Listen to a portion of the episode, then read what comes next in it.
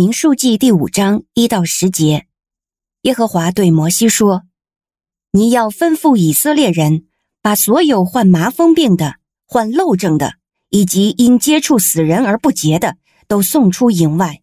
无论男女，你们都要送出去。你们要把他们送出营外，免得他们玷污自己的营。这营就是我居住的。”以色列人就这样行了，把他们送出营外。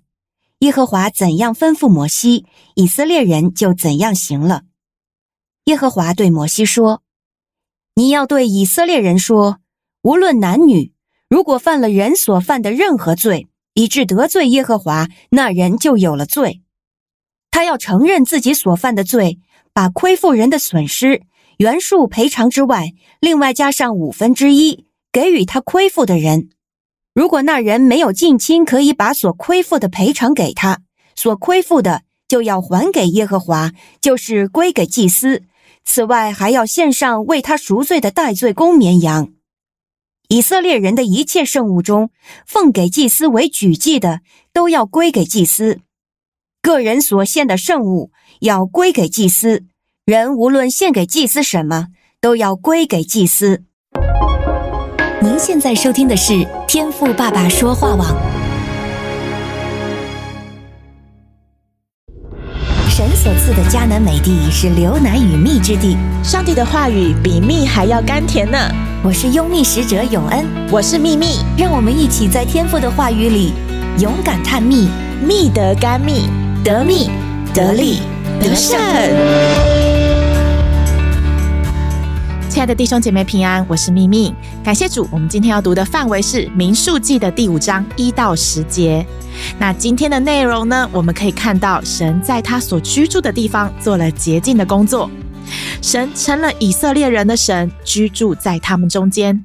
为了不要让那些不洁净的人污染的会幕啊，我们可以看到前面的一到四节，那些身体有病症的、会传染病毒的以色列民，全部都要被请到营外去哦。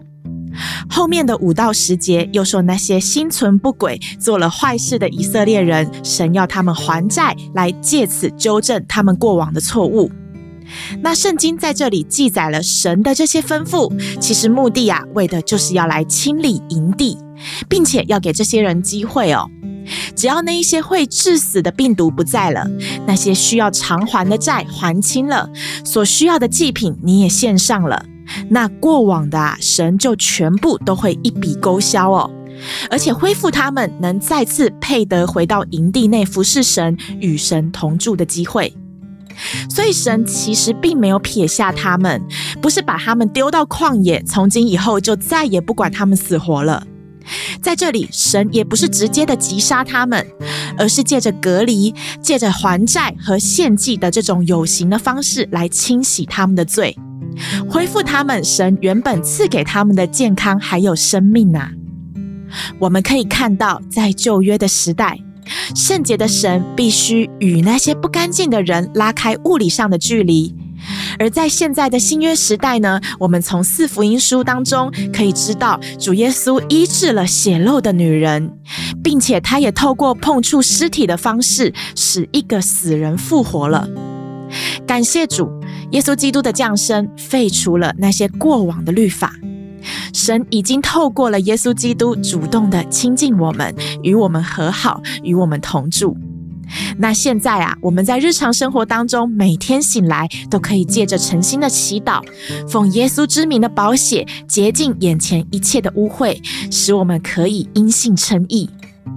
神从古至今虽然辨别圣俗的方式不一样，但是他爱我们的心却始终都没有改变啊！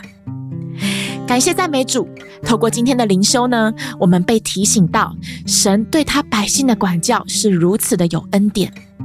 当我们愿意悔改，当我们愿意照着神所吩咐的去行，那神也赐予给我们一个将来还可以与他同在的机会哦。所以，亲爱的弟兄姐妹，神等着要在你身上做医治恢复的工作。今天你愿意生命被神洁净吗？你愿意付上得罪神的代价吗？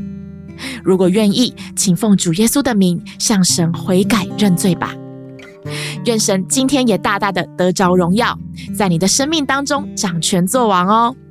感谢赞美主，以马内利，奉主的名祝福你。